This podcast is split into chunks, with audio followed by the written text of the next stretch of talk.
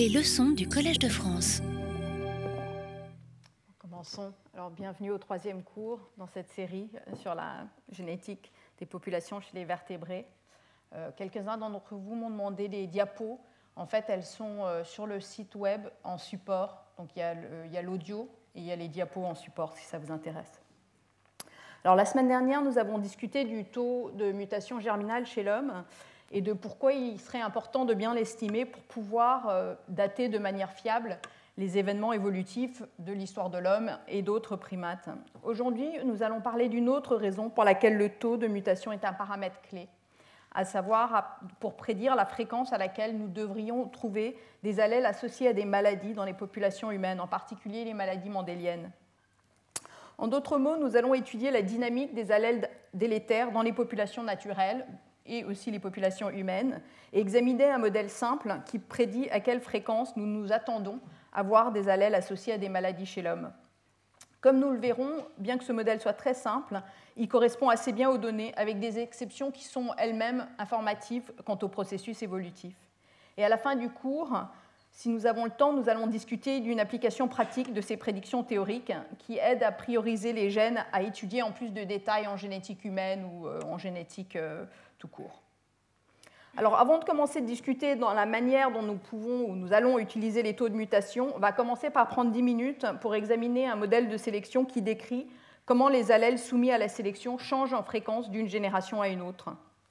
Ce modèle très simple, encore une fois, mais fondamental, est à la base de toute la génétique évolutive. Je vais vous le présenter très rapidement parce que je me dis que surtout, j'ai plutôt envie de me concentrer sur un modèle qui en découle, d'équilibre entre, mutation et sélection, mais aussi je me dis que beaucoup d'entre vous seraient peut-être familiers avec ce modèle, et si ce n'est pas le cas, je vous renvoie euh, aux excellentes notes de Graham Coop euh, de l'Université de Davis, qui sont accessibles en ligne et sur lesquelles, de toute façon, euh, je me base pour ces présentations. Alors tout d'abord, lorsque nous parlons de sélection naturelle agissant sur un allèle, que voulons-nous dire? Nous entendons par là que l'allèle porté par l'individu influence une étape de son développement ou de sa reproduction, de sorte que l'individu laisse plus ou moins de descendants en moyenne qu'un individu portant un autre allèle.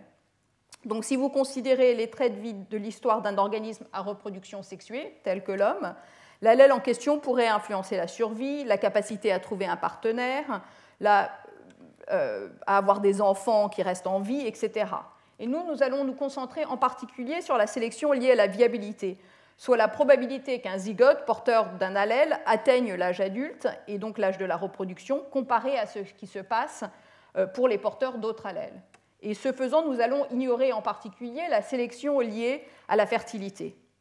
De plus, pour simplifier les choses, nous allons considérer un modèle sans dérive génétique, donc sans aléa de transmission, c'est-à-dire euh, en, en, supposant que la taille de la population est infinie ou extrêmement grande du moins. Du coup, la fréquence des allèles, on le verra, change d'une génération à l'autre de manière déterministe et non stochastique. Faire cette hypothèse rend les calculs beaucoup plus faciles et, comme nous le verrons plus loin, ne modifie pas la conclusion qualitative. Nous supposerons entre autres, que la population est panmictique, c'est-à-dire que les individus s'apparient de manière aléatoire. Notez que ça ne signifie pas que les personnes choisissent leur partenaire au hasard, ce qui n'est évidemment pas le cas, euh, ni pour les humains, ni pour la, plupart des autres organismes, mais que les couples se forment de manière aléatoire en ce qui concerne les génotypes qu'ils portent à un locus donné. Et cette hypothèse, en fait, s'avère valide pour presque tout le génome et correspond d'ailleurs très bien aux données humaines pour des raisons que je ne détaillerai pas ici. Alors considérez maintenant un polymorphisme dans le génome, de sorte qu'il existe trois génotypes possibles chez un diploïde, A1A1, que vous voyez là, A1A2 et A2A2. Et disons que n est le nombre d'individus diploïdes, donc il existe 2 n copies de chromosomes dans la population. P est la fréquence de l'allèle 1 dans la population, imaginons 10%, et Q est la fréquence de euh, l'allèle A2, donc dans cet exemple 90%. Puisque nous avons supposé la panmixie, le nombre d'individus porteurs du génotype A1A1 est initialement à la naissance de n fois P au carré. Le nombre d'individus portant A1, A2 est de n fois 2 fois P fois Q, etc. Imaginons maintenant que chacun, de ces génotypes est associé à une fitness différente, c'est-à-dire à une probabilité différente pour un zygote de survivre jusqu'à l'âge adulte. Ces fitness sont données par W11, W12, etc. Dans quel cas, et en ignorant les différences possibles quant à leur fertilité, encore une fois, on s'attend à retrouver n fois WA1 fois P au carré à l'âge adulte ou à l'âge de la reproduction pour le génotype A1A1, n fois W12 fois 2 fois P fois Q pour le génotype 1A2, etc. Ces valeurs sont celles qui sont attendues. En réalité, il y a de la dérive génétique, donc il y a beaucoup de variabilité autour de cette moyenne, mais là, on va ignorer justement cette dérive génétique, et donc on va considérer que c'est un cas déterministe dans lequel c'est exactement le nombre euh, d'individus qu'on retrouve à la génération suivante. Donc le ça, c'est le nombre absolu d'individus qui portent un génotype particulier auquel on s'attend.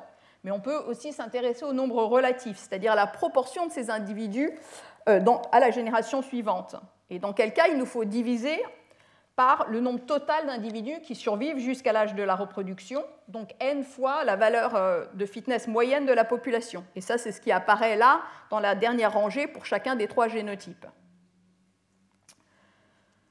Encore une fois, je passe très rapidement sur ce modèle qui est certainement bien connu de beaucoup d'entre vous, mais si ce n'est pas le cas, je vous renvoie à ces notes euh, de Graham Coop qui sont en ligne. Donc ce qui nous intéresse vraiment dans ce modèle, c'est ce qui prédit sur la trajectoire évolutive des allèles soumis à la sélection naturelle. En d'autres mots, comment la fréquence de ces allèles change d'une génération à une autre. Et nous pouvons obtenir ce résultat en considérant la fréquence de l'un des allèles, disons A1, euh, à la génération suivante en fonction de ce qu'il est à la génération précédente et de la fitness des génotypes portant cet allèle. Nous pouvons simplifier davantage cette équation en transformant les fitness absolues en des fitness relatives, souvent désignées par un, W comme ça, un, minuscule au lieu du W majuscule, comme ce qui est indiqué ici. Et à partir de là, on peut s'interroger sur delta P, le changement de fréquence de l'allèle sélectionné d'une génération à une autre. Et c'est ce qui est donné ici. Alors, en dépit de, de sa simplicité, cette équation est en fait centrale pour une grande partie de la génétique évolutive. Elle montre notamment que les génotypes répondent à la sélection d'une manière qui reflète leur fitness par rapport à la fitness moyenne de la population. Enfin, il est possible de réécrire cette équation en termes des fitness marginales des allèles A1 et A2, comme ce que je vous indique ici, et là, le signe de delta P, vous l'avez vu, indique si l'allèle augmente ou diminue en fréquence d'une génération à une autre. D'une génération à une autre, pardon. Or, euh, ce delta P ne dépend euh, que du signe de W1 moins W2 ici, c'est-à-dire de quel allèle a la plus grande fitness. La fréquence de A1 continuera donc à augmenter aussi longtemps qu'il est l'allèle qui a la plus grande fitness, c'est-à-dire celui dont les porteurs sont plus à même d'atteindre l'âge de la reproduction nous pouvons aussi concrètement, plus concrètement du moins, remplacer les symboles W par des exemples de fitness pour les trois génotypes. Alors imaginons par exemple que A1 soit l'allèle qui est la plus grande fitness des deux, et fixons la fitness relative de A1, A1, A1. Supposons de plus que par rapport à ce génotype, les porteurs de A1, A2 aient une fitness de 1 moins SH. Je vous expliquerai tout de suite ce que ça veut dire. Euh, et que les porteurs de A2, A2 ont une fitness de 1 moins S. Donc une probabilité de survivre jusqu'à l'âge adulte qui est réduite d'un facteur de S. Alors S est donc la différence des fitness relatives entre les deux génotypes A1, A1 et A2, A2, qui est souvent appelé coefficient de sélection. Alors tour, euh, les porteurs de 1, A1, A2 sont moins à même par un facteur de HS de survivre jusqu'à l'âge de se reproduire, et H est ce que l'on appelle le coefficient de dominance. En remplaçant les W que je vous ai montrés dans les équations précédentes par 1, 1 moins HS et 1 moins S, on obtient les équations suivantes. en se concentrant sur le delta P, là, on voit en fait que HS euh, là, est inférieur, on va supposer que H est inférieur à 1,1, donc euh, cette fitness-là est intermédiaire entre les deux autres, et dans tel cas, en fait, on voit que tous ces, euh, termes sont positifs et que delta P est donc positif, ce qui signifie que la fréquence de A1 va inévitablement augmenter. En d'autres termes, l'allèle A2 est plus délétère et sera éliminé de la population. Alors voici par exemple un, allèle qui est complètement dominant sur ses effets sur la fitness, c'est-à-dire un cas dans lequel l'absence d'une copie de 1,1 a autant d'effets que l'absence des deux. Tous les deux infligent un coût S à leur porteur. Si vous supposez que le coefficient de sélection agissant sur l'allèle délétère est de 1%, de sorte que les porteurs de, de ces allèles ont 1% de moins de chances d'atteindre l'âge de se reproduire, vous pouvez voir la fréquence de l'allèle décroître selon cette courbe rouge qui est montrée ici. Si vous supposez que le coût, de, que le, coût est de 5%, c'est la courbe bleue que vous retrouvez. Le fait est que l'allèle délétère finira par être éliminé de la population. Et même si, par souci de simplification mathématique, je vous ai montré un modèle sans dérive génétique, donc sans effet des aléas de la transmission, la même conclusion qualitative est valable aussi en présence de dérives génétiques. L'important, c'est donc que nous nous attendons à ce que la sélection élimine toutes les allèles délétères de la population. Et pourtant, on sait bien qu'il existe beaucoup de mutations délétères dans les populations naturelles, y compris chez l'homme, où il existe malheureusement un énorme fardeau, par exemple, de mutations qui conduisent à des graves maladies. Donc comment expliquer la présence de ces mutations délétères? Pourquoi ces mutations sont présentes dans les populations humaines alors que la sélection doit les éliminer potentiellement quand même assez rapidement? Rappelons tout d'abord que les maladies génétiques, c'est-à-dire les maladies dues à des mutations que nous héritons de nos parents et qui se produisent de nouveau chez l'enfant, ont de nombreuses architectures génétiques possibles. À un extrême, on retrouve des maladies dites mendéliennes, dans lesquelles la modification de la séquence d'un seul gène, soit une copie dans le cas de maladies dominantes, soit deux copies dans le cas de maladies récessives, suffit très probablement pour manifester les symptômes de la maladie. Par exemple, la maladie de Huntington, une maladie due à une seule mutation qui est fatale et peut toucher les individus dès la trentaine, Tay-Sachs, une maladie récessive qui est fatale dès le plus jeune âge, l'atrophie musculaire spinale, etc. etc. À l'autre extrême se trouvent des maladies dites complexes ou polygéniques qui résultent de nombreuses mutations à effet plus petit distribuées dans le génome et pour laquelle la pathogénèse dépend beaucoup plus fortement de l'interaction avec l'environnement. Parmi ces maladies figurent le diabète, les maladies auto-immunes, les maladies cardiovasculaires, de nombreuses maladies euh, psychiatriques, etc. En fait, la plupart d'entre nous souffriront au cours de notre vie de maladies dites complexes plutôt que de maladies mendéliennes, simplement parce qu'elles sont beaucoup plus fréquentes. Néanmoins, comme euh, point de départ, je discuterai dans ce qui suit de l'évolution d'allèles associés à des maladies mendéliennes et d'un modèle qui, qui semble du moins correspondre assez bien à celle-ci. Et dans le séminaire de Guy Sella, qui suivra le mien, nous en apprendrons davantage sur les maladies complexes. Et vous verrez que le même modèle est également euh, important pour comprendre l'architecture de ces maladies-là et leur évolution au sein de la population. Donc le fil conducteur du cours aujourd'hui est l'importance du taux de mutation et son influence sur la fréquence à laquelle nous nous attendons à observer des allèles délétères dans les populations naturelles, que ce soit pour des maladies mendéliennes ou pour des maladies plus complexes. Nous nous posions donc la question de comprendre pourquoi on observe des maladies délétères, notamment celles qui donnent lieu à de graves maladies dans les populations, alors que ces mutations devraient être relativement rapidement éliminées. Alors, comme je l'ai mentionné assez brièvement lors de ma leçon inaugurale, il est tentant de se dire que c'est une conséquence de la médecine moderne, du fait que, du moins depuis un siècle, nous savons de plus en plus atténuer les effets délétères de la maladie. Cependant, le siècle dernier consiste en tout et pour tout au plus de six générations, trop peu pour avoir influencé la fréquence des mutations dans des populations de grande taille. En fait, l'existence de mutations qui causent des maladies résulte du fait qu'elles sont sans cesse réintroduites. La sélection diminue en effet la fréquence de chaque mutation délétère, mais d'autres mutations se produisent constamment en parallèle. Et c'est l'équilibre de ces forces évolutives, ainsi que de la dérive génétique, dont je ne parle pas aujourd'hui, qui conduit à la persistance de mutations délétères dans les populations. En particulier, c'est cet équilibre entre mutation et sélection qui explique la fréquence de nombreux variants qui conduisent à des maladies graves. Intuitivement, on peut faire l'analogie avec ce qui se passe dans un évier. Les mutations reflètent l'eau qui coule du robinet. La sélection agit comme le siphon, éliminant les mutations de la population. Mais si l'eau coule suffisamment rapidement, donc si le taux de mutation est suffisamment élevé, à l'équilibre, il restera beaucoup d'eau stagnante dans l'évier, donc de mutations néfastes encore présentes dans la population. Or, depuis les travaux de Holden et de Wright dans les années 1930, nous disposons de modèles mathématiques pour décrire cet équilibre en fonction de la sélection et de la mutation, ainsi que de la dérive génétique. Ainsi, nous pouvons du moins en théorie prédire le niveau d'eau stagnante, à savoir la fréquence à laquelle on devrait s'attendre à trouver des maladies en fonction de leur effet sur la fitness, de l'étendue de la dérive euh, génétique qui s'est produite dans la population et du taux auquel les mutations donnent lieu à des maladies. Alors plus précisément, mettons de côté l'effet de dérive génétique, encore une fois. Euh, la théorie de Haldane et Wright montre qu'un allèle délétère se trouve à une fréquence faible dans la population, reflétant un équilibre entre la mutation qui génère les mutations délétères et la sélection qui les élimine. Alors, les résultats de cette théorie sont résumés ici. Euh, dans le cas d'une mutation qui a un effet à l'état hétérozygote, c'est-à-dire où la présence d'une seule copie de la mutation inflige déjà un désavantage à son porteur, on s'attend à trouver la mutation à une fréquence de U divisé par HS,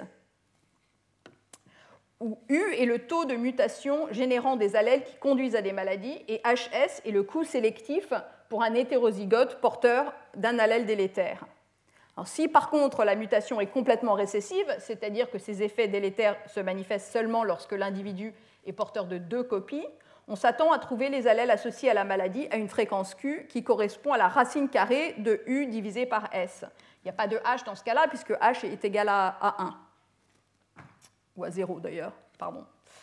Alors déjà quelques commentaires sur ces résultats. D'abord, précisons que les effets de la dominance ne sont pas les mêmes sur la fitness et sur les phénotypes. Une mutation peut en effet avoir des effets phénotypes massifs et pourtant n'avoir qu'un effet faible sur la fitness. Par exemple, si le phénotype n'a pas beaucoup d'importance pour la survie ou si la maladie ne se manifeste que très tard dans la vie et inflige donc peu de coûts sélectifs. Ou au contraire, une mutation pourrait avoir un effet assez subtil sur un phénotype, mais avoir un effet important sur la fitness, par exemple si le phénotype est très important pour la survie. Or, ce que voit la sélection, et donc, ce qui détermine les, dynamiques des allèles dans une population, ce ne sont pas les effets sur les phénotypes, ce sont les effets sur la fitness. Ainsi, ce que perçoit la sélection et les médecins, par exemple, n'est pas nécessairement la même chose. Notamment certaines maladies qui sont classées comme récessives par les médecins, car la maladie ne se manifeste que si l'individu est porteur de deux mutations, alors que les hétérozygotes aussi ont des effets subtils sur la fitness qui ne sont pas détectés en clinique. Euh, ne pourrait ne pas être reconnu comme maladie récessive et pourtant euh, être sujet à une sélection euh, sur les hétérozygotes. Dans ce cas, la sélection donc, agit déjà lorsque, sur les porteurs d'une seule mutation et H n'est pas égal à 1 en ce qui concerne la fitness.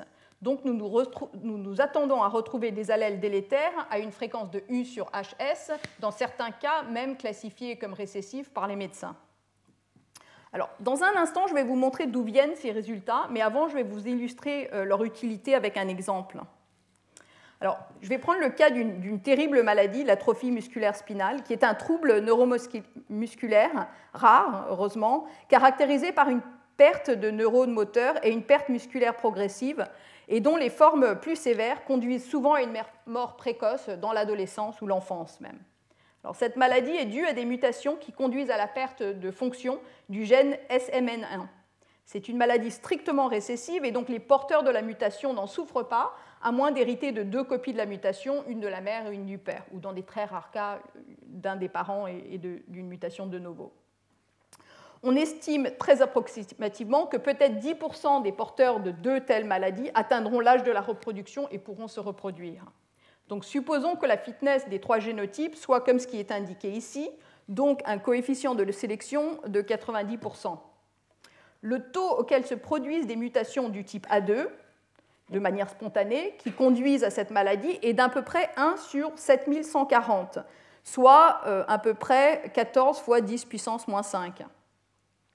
Alors ce qu'on observe, dans les populations, par exemple, européennes, ou plus généralement, c'est que la fréquence de l'allèle A2 dans les populations est à peu près d'1 sur 80, euh, qu'un individu sur 40 est porteur d'au moins une copie, et que l'incidence de cette maladie dévastatrice est de 1 sur 6000. Alors comment expliquer ces chiffres? Ben, En nous servant du résultat mathématique que je vous ai présenté tout à l'heure, et en remplaçant le taux de mutation par ce qui a été estimé, donc cette valeur-là, et le taux de sélection par 90%, on retrouve 0,0125, soit 1 sur 80, précisément la fréquence observée de cet allèle.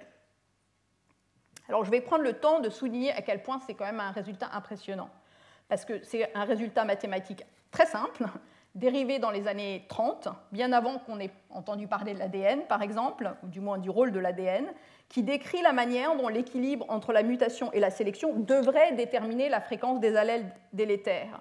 Or, ça correspond bien, dans ce cas même parfaitement, à la fréquence que nous sommes enfin en, mesure de mesurer 90 ans plus tard dans les populations humaines. Alors, qu'en est-il de l'incidence de 1 sur 6000 eh bien, si la population était réellement pandémictique, vous vous attendriez à ce que l'incidence soit la fréquence de l'allèle au carré, soit 1 sur 80 au carré. Or, elle est de 1 sur 6000, donc légèrement plus élevée. Peut-être par hasard, ou peut-être parce qu'il y a récemment eu une légère consanguinité qui augmente l'incidence d'un sous-ensemble de maladies récessives, comme on le verra plus tard.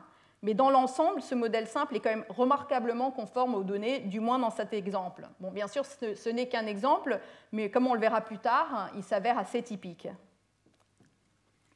Alors, j'espère vous avoir convaincu que ce, euh, que ce, modèle est utile. Maintenant, je vais vous parler un peu euh, de. Je vais en revenir à la solution mathématique pour vous montrer un peu d'où il vient. Alors, rappelons-nous d'abord quels sont les paramètres utilisés, à, à, savoir que la fitness du génotype A1, A1 est de 1 est fixée à 1, puis celle de A1, A2, A1 SH, et SH pardon, et celle de A2, A2 de 1 S. Supposons entre autres que, entre autres que H n'est pas égal à 0 et qu'il existe donc des effets sur la fitness de porteurs d'une seule mutation. En d'autres termes, les effets délétères ne sont pas entièrement récessifs. On va d'abord s'occuper de ce cas-là. Nous allons ensuite suivre la fréquence de l'allèle délétère A2 que nous avons appelée euh, Q c'est la fréquence de l'allèle A2. Et nous allons appeler le taux de mutation de A1 vers A2 mu. C'est ce que je vous montre ici. Alors nous supposerons entre autres que la force de la sélection sur A2 est plus importante que la force de la mutation, ce qui signifie que l'allèle A2 est rare, et donc nous allons ignorer les mutations réverses de A2 à A1. On va supposer qu'il n'y ait que des mutations de A1 à A2, ce qui suffit en première approximation. Alors tout d'abord, considérons comment la fréquence de A2, Q, change en fonction de la sélection sur les porteurs de la mutation. Alors, étant donné le modèle de sélection de viabilité standard que je vous ai montré plus tôt, nous pouvons euh, écrire euh, le changement de cette fréquence Q due à la sélection comme ceci. De plus, à supposer, alors on, on obtient l'équation qui est montrée là. Alors comment est-ce qu'on obtient ça? Alors, euh, on suppose pardon, que A2 est rare, et donc que la fréquence de l'allèle A1P est approximativement égale à 1, que Q carré est approximativement égal à 0, et que la fitness moyenne de la population est la fitness marginale de l'allèle A1, puisqu'on imagine encore une fois que A2 est très rare. Et dans ce cas, on se retrouve avec simplement cette expression approximative, que le changement de l'allèle A2 d'une génération à l'autre euh, est donné par moins h fois s fois q. Donc la fréquence de l'allèle A à la génération précédente. Ainsi, à chaque génération, la fréquence de l'allèle A2 diminue proportionnellement à ses effets sur la fitness des hétérozygotes. Alors, à regarder cette équation de plus près, on peut voir que cela implique que la sélection réduit la fréquence de A2 selon une loi géométrique, Autrement dit qu'après t génération, la fréquence de A2 est la fréquence de départ multipliée par 1 moins hs à la puissance t. Alors ça, c'est le changement dû à la sélection. Qu'en est-il du changement dû à la mutation? Dans la génération suivante, la fréquence de, euh, l'allèle A2, Q', est égale à Q plus 1 moins Q fois la probabilité d'une mutation de A2 vers de A1 vers A2, comme je l'indique ici. Si nous supposons entre autres que le taux de mutation de A1 vers A2 est bien inférieur à 1, ce qui est tout à fait réaliste, et que donc A2 est rare, encore une fois, donc Q est bien inférieur à 1, et on peut réécrire cette équation comme ce qui est écrit ici. Ce qui montre que la mutation augmente linéairement la fréquence de l'alerte délétère A2. Bon, à l'équilibre entre mutation et sélection, l'effet combiné de ces deux forces, de la sélection et de la mutation, doit être égal à zéro. En d'autres termes, le changement de fréquence de A2 dû à la sélection doit compenser le changement dû à la mutation. En écrivant cela et en substituant euh, les équations euh, qui sont en haut, montrées ici, on voit qu'à l'équilibre, la fréquence de A2 est donnée par le taux de mutation divisé par H fois S. Donc le coût sélectif chez les hétérozygotes. Alors, il est important de noter ici que la fitness des A2A2 n'est pas présente dans cette équation. Et c'est justement le résultat du fait que l'allèle A2 est rare et qu'en conséquence, il existe un nombre négligeable d'homozygotes, que Q au carré soit à peu près zéro. Ainsi, et ça c'est euh, une conclusion importante, ce qui compte pour les dynamiques d'allèles délétères, c'est de savoir si A2 a des, effets délétères chez les hétérozygotes. Si, elle a des effets, il a des effets délétères chez les hétérozygotes, c'est les hétérozygotes sur lesquels la sélection va agir. Les homozygotes ne compteront pas, ou pas beaucoup. Alors, comme je l'ai noté précédemment, tous ces résultats ignorent la dérive génétique, c'est-à-dire les effets des aléas de la transmission d'une génération à une autre.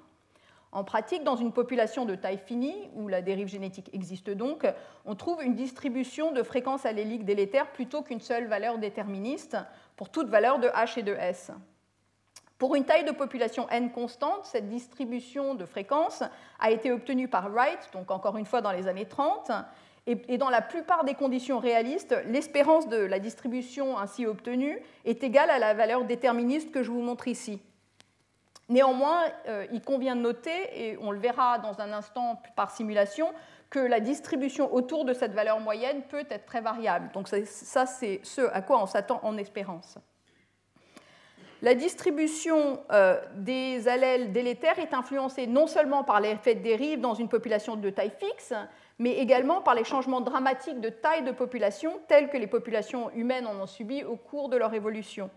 Cependant, il s'avère encore une fois que la fréquence attendue des allèles délétères reste assez proche de ce qui est montré ici en espérance. Alors, pour plus de détails, je vous renvoie à cet article de 2014 euh, paru dans Nature Genetics. Et finalement, là, je vous montre simplement le résultat qu'on obtient pour le cas de mutations qui ne sont pas complètement récessives, donc où il y a un effet sélectif chez l'hétérozygote, même s'il est petit. Euh, mais par un raisonnement similaire que je ne vous montre pas aujourd'hui, on obtient le résultat que je vous ai montré tout à l'heure, pour le cas d'une mutation complètement récessive, dans quel cas euh, on s'attend à ce que la fréquence des allèles euh, soit de racine carrée de U euh, sur, divisé par S. Alors, voyons maintenant une autre application de cette théorie, cette fois dans le cas d'une maladie provoquée par une mutation dominante, la progéria. Alors, ce syndrome, dit de Hutchinson-Gilford, est une maladie génétique caractérisée par l'apparence spectaculaire et, et rapide du vieillissement débutant dans l'enfance. Les enfants affectés grandissent plus lentement que les autres, ne prennent pas de poids au rythme attendu, finissent par vieillir de manière spectaculaire et l'âge typique du décès est de 13 ans. Cette maladie est due à des mutations euh, gains de fonction dans le gène LMNA. L'incidence est heureusement extrêmement basse, est estimée à 1 cas sur 4 millions. Alors, en nous rappelant que nous nous attendons à ce que l'incidence d'une maladie dominante fatale soit égale à deux fois la fréquence de l'allèle, donc deux fois euh, le nombre, oui, donc 2U divisé par HS, ce que je vous montre ici, euh, et que HS ici est égal à 1, puisque l'âge typique de décès est de, est de 13 ans, on obtient un taux de mutation engendrant cette maladie qui est 10 fois euh, le taux de mutation par paire de base. Alors, à rappeler qu'on avait vu la semaine dernière que par génération, le taux de euh, mutation chez l'homme est de à peu près 1,25 fois 10 puissance moins 8. Alors, le, taux de, de, mutation que l'on obtient envers cette maladie est d'à peu près 10 fois supérieur à ça. Ce qui suggère qu'il existe 10 paires de bases dans le génome qui, si elles sont mutées, euh, mènent à cette maladie. Ce qui paraît assez plausible étant donné que ce sont des mutations gains de fonction très spécifiques dans un domaine particulier du gène euh, LMNA qui cause cette maladie grave. Alors, ces quelques exemples peuvent faire penser que ce modèle de, mutation-sélection est l'explication universelle de l'existence d'allèles associés à des maladies mendéliennes. Mais nous connaissons aussi des cas où l'explication est différente notamment le célèbre cas de la drépanocytose, où la mutation responsable, dite mutation S, est à 10 ou 20% dans certaines populations, une fréquence beaucoup, trop élevée pour qu'elle ne soit compatible avec le modèle de sélection dont nous avons discuté jusqu'à présent. Or, il a été longtemps noté, notamment par Haldane, que l'incidence de cette maladie est beaucoup plus élevée dans les populations où il existe une forme particulière de paludisme causée par Plasmodium falciparum. En fait, on sait maintenant que cette maladie est due à des mutations particulières du gène de la bêta-hémoglobine qui provoquent un transport moins efficace d'oxygène vers les organes. Et les porteurs d'une copie de cette mutation, comme la mutation S, sont moins susceptibles au paludisme que ceux qui n'en portent aucune, car les globules rouges ont une, durée de vie plus courte, ce qui donne à Plasmodium moins de temps pour se reproduire. Par contre, les porteurs de deux mutations S souffrent de la drépanocytose et jusqu'à récemment euh, mouraient très prématurément. Alors, dans ce cas, et ça nous le savons depuis des données recueillies par Allison sur cette maladie dans les années 50, le génotype le plus avantageux est l'hétérozygote. Alors, je vous montre ici d'ailleurs un résumé de ces données originales donc collectées dans les années 50. Et vous voyez que si vous avez deux copies euh, de, de A dans ces environnements-là, vous souffrez de paludisme et vous êtes moins à même de survivre euh, jusqu'à l'âge adulte qu'un euh, individu. Euh, ça, je ne vous le montre pas d'ailleurs, je suis désolée, je viens de me rendre compte, bon, je vous l'affirme. Vous êtes moins à même de survivre jusqu'à l'âge de la reproduction qu'un individu portant une copie S. si vous avez deux copies de S, vous êtes drépanocytaire et vous souffrez d'une maladie grave. Mais si vous avez un, allèle A et un allèle S, vous êtes protégé contre le paludisme, du moins beaucoup plus protégé contre le paludisme, et vous ne souffrez pas de drépanocytose. Donc dans ce cas, l'anémie et le paludisme sont deux forces de sélection opposées qui conduisent à cet avantage à l'hétérozygote, qui est un cas particulier d'un mode de sélection appelé sélection balancée dans le cas de l'avantage à l'hétérozygote, nous pouvons paramétrer les fitness des trois génotypes en définissant le plus adapté, donc euh, en le fixant à 1, comme ici, et ensuite en indiquant le coût évolutif pour un homozygote par S, et le coût de l'autre euh, homozygote par T. Dans ce cas, il existe un équilibre stable euh, qui est polymorphique Q étoile qui est égal à S divisé par S plus T. Et si vous substituez les valeurs de ces données-là à cette équation, vous obtenez qu'on s'attend à ce que l'allèle soit à l'équilibre à une fréquence de à peu près 23%. Or, ce que l'on observe dans les populations euh, dans lesquelles avait collecté des données, euh, dans lesquelles Allison avait connecté les données, c'est à peu près 20%, 19%. Donc pas exactement ce auquel on s'attend, mais très près quand même. Dans ce cas, il s'agit d'une maladie récessive, donc la drépanocytose, mais qui n'est pas expliquée par l'équilibre euh, mutation-sélection, mais par des bénéfices euh, conférés aux hétérozygotes par rapport aux homozygotes, du moins dans les environnements dans lesquels le paludisme constitue une pression de sélection importante. Alors, qu'en est-il plus généralement? Quel modèle pouvons-nous, euh, pensons-nous pouvoir appliquer à la plupart des maladies mendéliennes il y a quelques années, euh, avec un collègue euh, qui s'appelle Joe Pickrell, on s'est rendu compte qu'il était devenu possible de tester de manière plus systématique la validité de ce modèle d'équilibre mutation-dérive-sélection, justement pour les maladies récessives létales. En effet, lorsque les maladies sont létales et récessives, donc que S est égal à 1, la fréquence attendue des allèles causaux est égale à la racine carrée de U, parce que S dans ce cas-là est 1. Puisque chez l'homme, comme nous l'avons vu, U est de l'ordre de 10, 10 euh, puissance moins 8 par paire de bases, ça implique que nous devrions voir des allèles associés à des maladies à des fréquences proches de 10 à la puissance moins 4. Or, avec les jeux de données euh, biomédicales actuels, qui incluent des centaines de milliers de génomes ou d'exomes complets, euh, comme dans le cas de, de, cet ensemble de données nomades que vous voyez résumé ici, euh, on peut maintenant euh, observer, avec des études d'une telle envergure, euh, des individus porteurs de mutations récessives et donc commencer à tester si leur nombre est, conforme à ce qui est prévu par la théorie de l'équilibre mutation-sélection. Alors c'est ce qu'on a fait dans une étude menée par un ancien postdoctorant dans mon laboratoire, Eduardo Amorim, avec l'aide d'une ancienne étudiante, Ziwei Gao. Alors pour cela, nous nous sommes concentrés sur le cas, encore une fois, de mutation létale, euh, récessive létale. Alors, pourquoi ces cas-là? Déjà, ils constituent un bon point de départ car un grand nombre de maladies mendéliennes ont été cartographiées. En effet, pour plus de la moitié des maladies, on pense qu'au moins un facteur génétique a été identifié. De plus, bien que les effets de la plupart des maladies sur les fitness soient très difficiles à estimer, dans ce cas particulier de mutation létale récessive, le coefficient de sélection devrait être 1 pour les porteurs homozygotes, du moins en l'absence de soins médicaux modernes, et la médecine moderne a encore une fois euh, eu euh, trop peu de temps pour agir pour qu'elle n'ait affecté la fréquence des allèles causaux.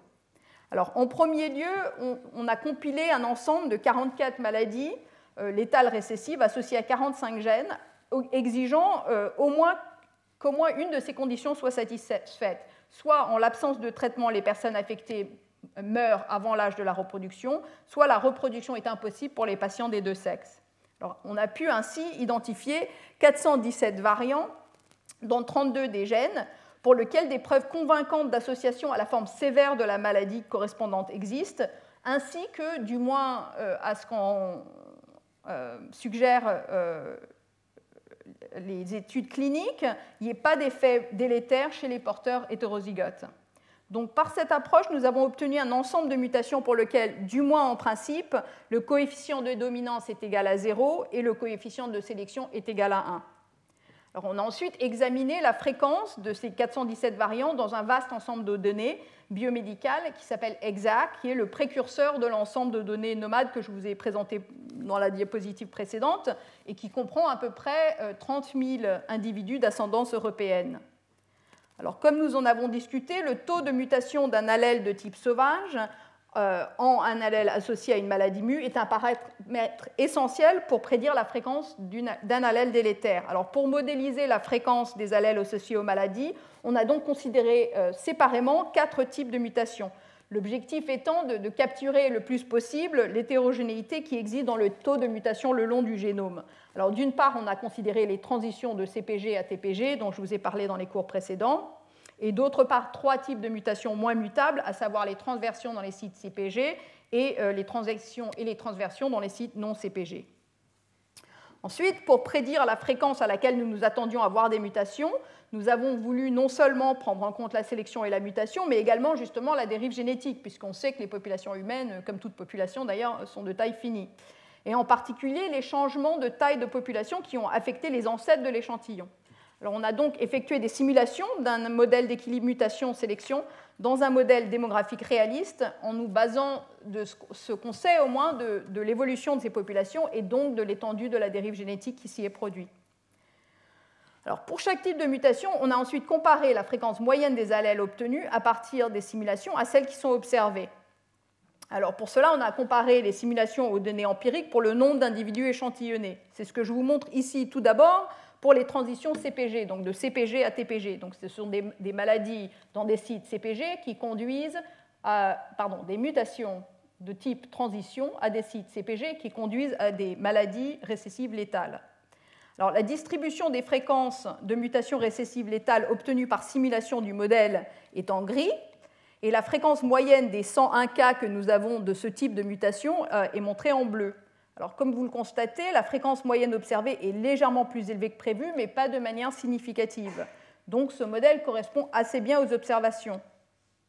De plus, bien que certaines fréquences soient par hasard un peu plus élevées que l'espérance, il n'y a pas de cas de mutations à fréquence beaucoup plus élevée que prévu, comme on l'avait vu par exemple pour l'allèle drépanocytaire. Donc pas de mutation à, fréquence 10% par exemple. Vous voyez bien que ces mutations sont toutes à fréquence assez basse.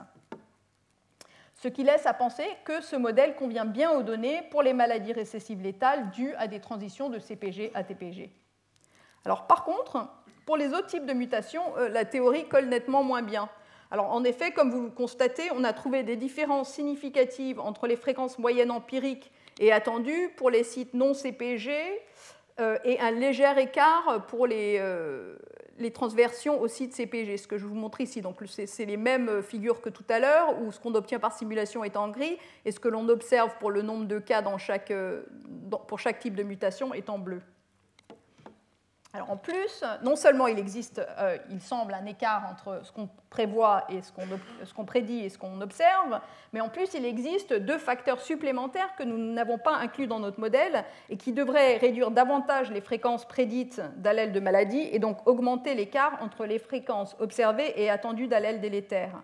premièrement, on a ignoré les effets de l'hétérozygotie composite le cas dans lequel la, combinaison des deux allèles pathogènes distincts dans le même gène entraîne la létalité.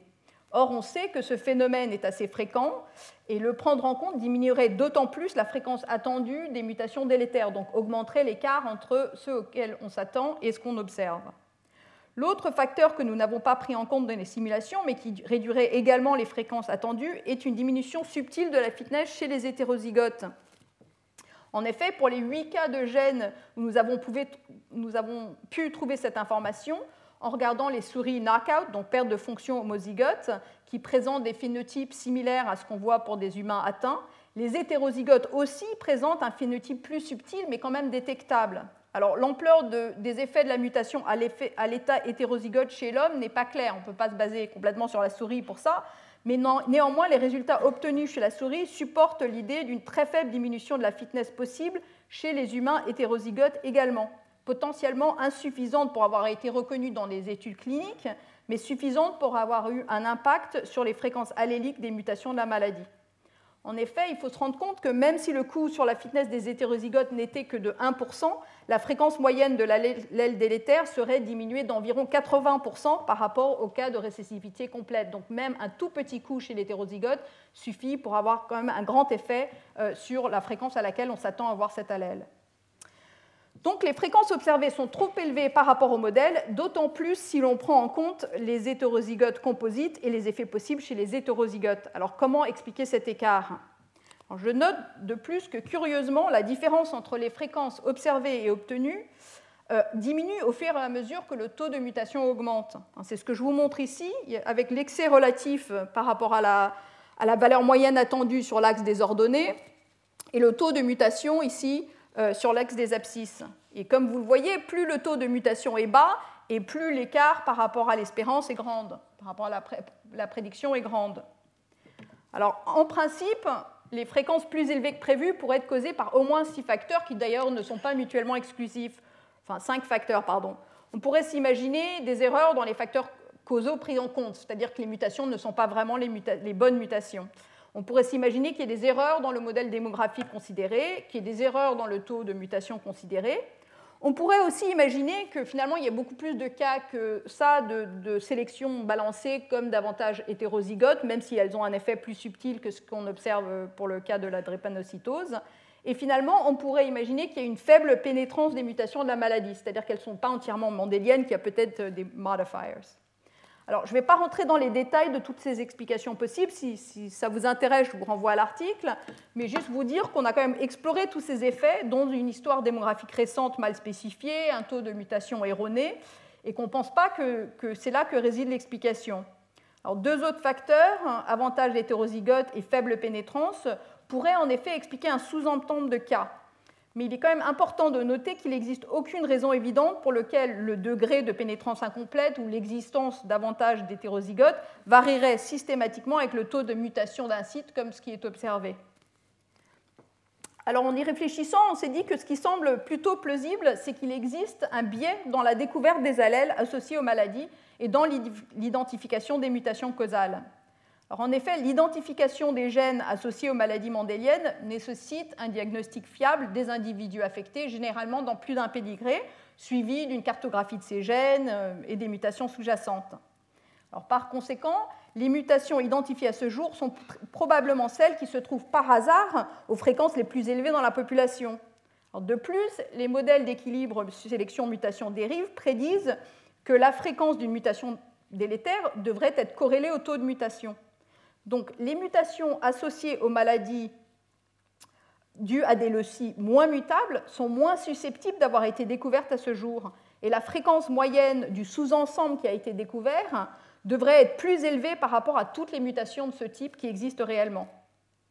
Donc ces considérations suggèrent, que le biais de détection envers les mutations plus fréquentes sera d'autant plus marqué pour les types de mutations moins mutables par rapport, par exemple, aux transitions CPG qui ont un taux de mutation plus fort. Notre modélisation de cette explication suggère que c'est non seulement qualitativement, mais quantitativement plausible. De plus, parmi toutes les, explications mentionnées pour la discordance observée entre les fréquences alléliques moyennes empiriques et attendues, l'hypothèse du biais est la seule qui explique pourquoi la discordance est plus prononcée pour les types de mutations moins mutables. Alors, en résumé, nous pensons donc que la plupart des mutations récessives létales reflètent bien un équilibre entre sélection, dérive et mutation, mais que nous ne voyons encore que la pointe de l'iceberg des mutations causales pour la plupart des types de mutations. Peut-être pas pour les transitions aussi de chez PG, mais pour le reste. Alors, pour résumer ce que nous avons vu jusqu'à là, le taux de mutation par génération est un paramètre clé à estimer quand il s'agit de prédire les fréquences des mutations délétères, en particulier euh, celles qui causent des maladies. Et en l'absence de consanguinité, l'incidence d'une maladie est de 2Q pour une maladie dominante et de Q au carré pour une maladie récessive. Cependant, pour les maladies récessives, il convient de noter que leur incidence peut être considérablement augmentée par la consanguinité. Alors, considérez par exemple la dynastie des Habsbourg espagnols qui, pour garder les droits de succession euh, ou ne pas diviser les droits de succession, a voulu avoir des enfants uniquement avec des parents proches ou entre parents proches. Ce qu'on voit euh, dans ce pédigré du pauvre Charles II d'Espagne, montré ici, euh, mort avant l'âge de 30 ans d'ailleurs, ne pouvant plus parler ou entendre et avec le cœur la taille d'une noix. Alors vous pouvez voir un anormalement petit nombre d'ancêtres dans son pédigré, là, les, boucles, hein, ce qui reflète euh, une, une, forte consanguinité génétique, ce qui entraîne plutôt une forte consanguinité génétique. Alors pour ceux d'entre vous à qui ça dit quelque chose, son coefficient de consanguinité F était de 0,25, ce qui signifie que pour un quart de son génome, il avait deux copies identiques. Donc toutes les mutations délétères récessives dans ce quart du génome avaient potentiellement un effet sur son phénotype. Alors bien sûr, ce cas est extrême, mais en général, la consanguinité peut entraîner une incidence plus élevée d'effets récessifs que ne suggèrent les fréquences des allèles dans une population si on supposait la pandémixie.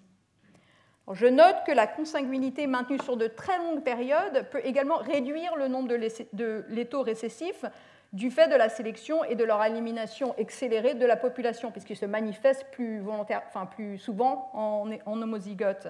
Donc, dans ce scénario de, consanguinité maintenue sur de très longues périodes, il y aurait une incidence plus grande, mais d'un plus petit nombre de maladies récessives. De même, euh, les goulots d'étranglement sévères, dont j'ai brièvement parlé lors de ma leçon inaugurale, même sans beaucoup changer la fréquence des allèles délétères, peuvent augmenter l'incidence de maladie en augmentant le nombre de porteurs homozygotes. ce cas-là aussi est assez compliqué parce que les goulots d'étranglement augmentent la variance de la fréquence des allèles et donc ils conduisent aussi à une perte d'allèles délétères. Donc après un goulot d'étranglement, on s'attend aussi à une incidence plus grande d'un plus petit nombre de maladies. Alors pour en revenir au résumé, les mutations délétères strictement récessives, c'est-à-dire sans aucun effet chez les porteurs hétérozygotes, sont probablement rares. Or, si une mutation a des effets délétères, même très subtils, chez les hétérozygotes, selon le modèle de l'équilibre entre mutation et sélection, et même avec de la dérive génétique, on s'attend à trouver la mutation délétère à une fréquence moyenne de U sur H. Encore une fois, même si elle a des effets dévastateurs chez les homozygotes, c'est la sélection sur les hétérozygotes qui va primer. Il, y a il de bonnes raisons, je pense, de penser que ce modèle s'applique très largement, mais encore une fois avec des exceptions. En ce qui concerne le cas particulier des mutations récessives mendéliennes qui sont réellement récessives, on trouve que le modèle sélection-mutation colle bien pour des transitions CPG dans les grandes populations européennes, mais moins bien pour d'autres types, car il sous-estime la fréquence des mutations associées aux maladies. À mon avis, cette divergence est simplement due à un biais en faveur de la découverte de mutations plus fréquentes en premier, et je prévois donc que cet écart s'atténuera à mesure que nous séquençons de plus en plus de personnes et découvrons des mutations qui sont encore plus rares, mais qui causent des maladies. Cependant, il est possible qu'un sous-ensemble des mutations délétères chez l'homme soit le résultat davantage à l'hétérozygote, peut-être pas avec des cas aussi extrêmes que le cas célèbre de l'allèle de la drépanocytose, mais du même type, ou peut-être d'autres formes de sélection balancée. Alors, pour terminer, je voudrais discuter d'une application pratique de ce modèle d'équilibre mutation-sélection qui est de plus en plus utilisé en génétique humaine. Alors, comme vous le savez, un objectif important en génétique humaine aujourd'hui est de cartographier, enfin depuis longtemps d'ailleurs, mais est de cartographier les mutations qui contribuent au risque de maladie, à la fois des maladies mendéliennes et de plus en plus des maladies complexes. Et ce qui est souvent fait dans ce contexte, c'est de séquencer des, patients qui souffrent d'une maladie donnée, disons une maladie neuropsychiatrique, et de rechercher des mutations présentes chez ces, patients plus souvent qu'on ceci serait attendu au hasard. Les gènes ainsi identifiés peuvent être considérés comme candidats pour la pathogénèse de la maladie et donc euh, importants à étudier davantage.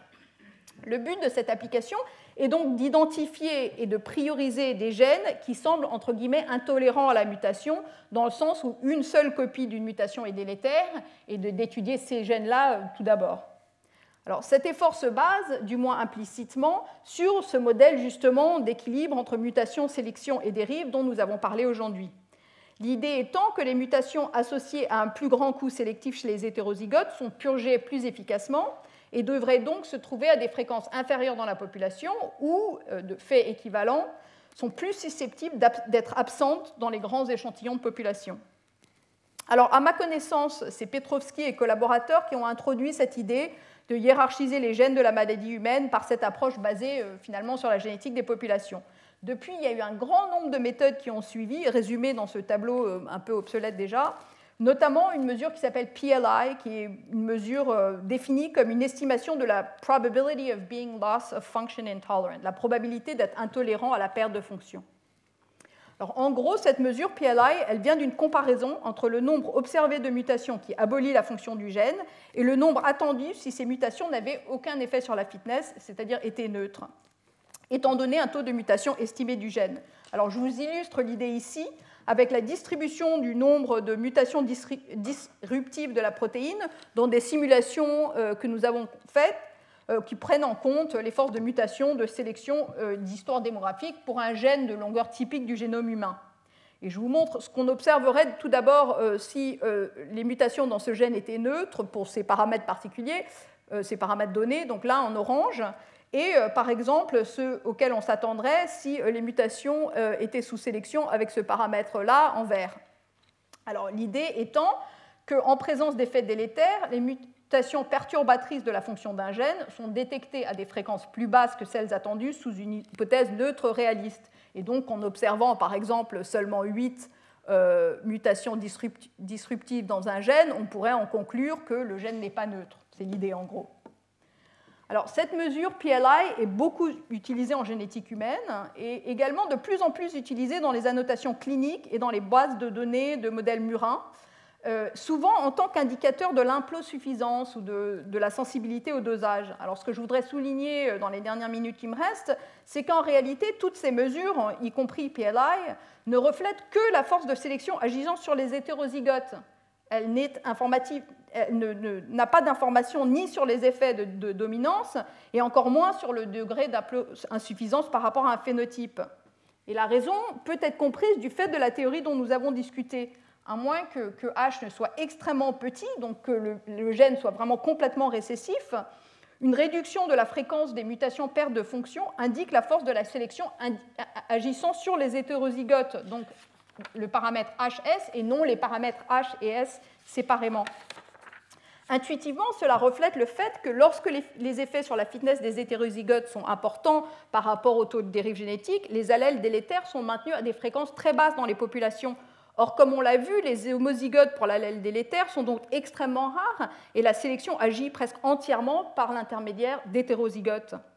En conséquence, les fréquences de telles mutations dans un échantillon et donc euh, le nombre de, mutations disruptives qu'on peut peut observer reflète la force de la sélection agissant sur les hétérozygotes. Donc en dépit du nom de la méthode et de beaucoup d'autres méthodes apparentées d'ailleurs, ce qu'on détecte par ce genre d'approche, c'est simplement l'empreinte de HS, ce coût sélectif chez les hétérozygotes. De plus, il est important de comprendre que par ce genre d'approche, il n'est souvent pas possible de distinguer ne serait-ce que les cas de récessivité complète des cas où HS est supérieur à 0. Alors c'est ce que je vous montre ici pour les deux distributions que vous voyez sont superimposées l'une à l'autre. Euh, l'une correspond en fait à, euh, une mutation complètement récessive et l'autre à une mutation dominante avec un, petit effet euh, chez les hétérozygotes. Donc, en observant un nombre donné de mutations disruptives de la protéine, encore une fois, disons 8, il peut être difficile, voire impossible, d'en déduire si les, mutations sont fortement délétères et complètement récessives, ou au contraire faiblement sélectionnées et au moins partiellement dominantes. Alors, je ne vous en parlerai pas davantage, mais je vous invite à lire euh, cet article justement euh, de mon postdoctorant Zach Fuller si vous voulez plus de détails. Alors, en résumé, utiliser ces approches en, en considérant justement les paramètres de génétique des populations sous-jacentes fournit un cadre naturel pour leur interprétation et, à mon avis, une compréhension plus claire de ce qu'elles peuvent déduire de manière fiable. Ces approches identifient des gènes dans lesquels une mutation perte de fonction a probablement des effets importants. Même pour de tels gènes, cependant, en l'absence d'autres informations, elles ne peuvent être utilisées pour en déduire, par exemple, séparément les coefficients de dominance ou le statut d'insuffisance. Et euh, lorsque ce type de signature de la sélection peut être, utilisé comme une indication de la pathogénicité, une meilleure approche constituerait, euh, peut-être justement à, directement obtenir une estimation euh, du coût sélectif chez les hétérozygotes. Alors tout ça pour, vous illustrer que ça a des applications pratiques aussi de considérer ce genre de théorie. Alors sur ce, euh, je vais m'arrêter, je prendrai volontiers quelques questions et ensuite on passera immédiatement euh, à l'intervention de Guy Sella qui sera par contre en anglais et sur les maladies complexes. Alors merci. Retrouvez tous les contenus du Collège de France sur www.colège-2-france.fr.